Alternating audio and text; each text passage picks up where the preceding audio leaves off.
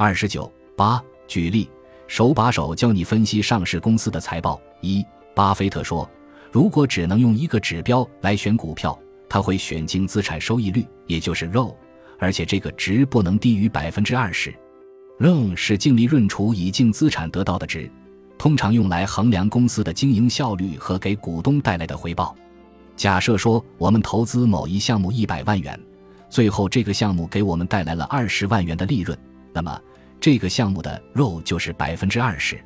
我们来看 RO 的公式：净资产收益率等于销售利润率乘总资产周转率乘权益乘数。其中，销售利润率代表的是公司是否赚钱。要想销售利润率高。要么就要产品足够好，足够赚钱，毛利率高；要么就要企业成本足够低。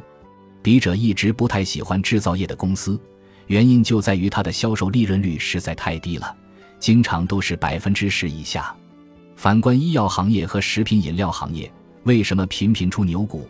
就是因为他们特别赚钱，毛利、净利都十分高，动不动就是百分之六十以上的毛利率，百分之二十以上的净利率。比如硅谷股王茅台，毛利率百分之九十以上，净利率百分之五十以上，完全就是躺着赚钱。总资产周转率反映的是公司的营运能力。比如我们看超市，超市的利润率是十分低的，你根本想象不到永辉超市的净利率连百分之二都没有，卖一百元钱的商品只能赚不到两元钱。像永辉超市这样的零售商，要想赚大钱。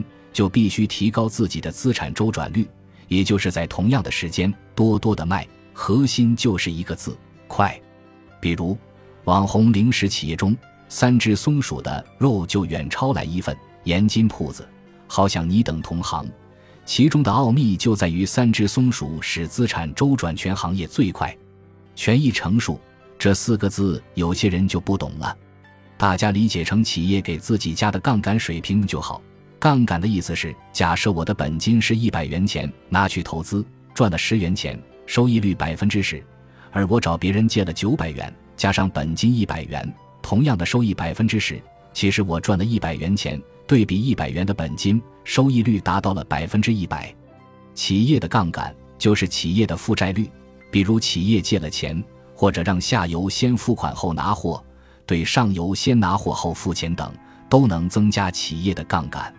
比如天润股份，冰淇淋化了，巧克力碎了，就是该公司的产品，净利率在百分之八至百分之九，是高于伊利的百分之七至百分之九的。这说明天润赚钱的能力强于伊利，但是若差伊利一大截，主要就在权益乘数和总资产周转率上。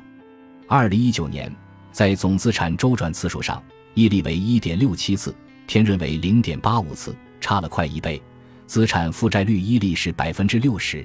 也大幅高于天润的百分之四十，这就说明伊利作为我国奶制品企业的龙头，品牌优势更强，它可以把更多的杠杆加给上下游。天润对上下游的话语权明显不如伊利，伊利的全国渠道优势明显，资产整体周转率强于天润，运营效率更高。看到这里，你应该明白了，伊利比天润强在规模上。看到这里，你应该就能理解。为什么巴菲特如此重视 ROE 了？这个指标相当于把公司多个方面进行了综合的考量。芒格也曾说过，投资一只股票的长期收益大致等同于它的 ROE。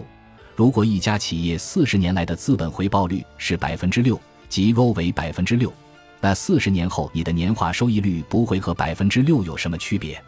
一九八八年，巴菲特在可口可乐上下了十三亿美元的重注。就是因为可口可乐在过去十年肉始终保持在百分之二十以上，于是这十三亿美元十年时间为巴菲特带来了超过一百二十亿美元的回报，这就是肉的魔力。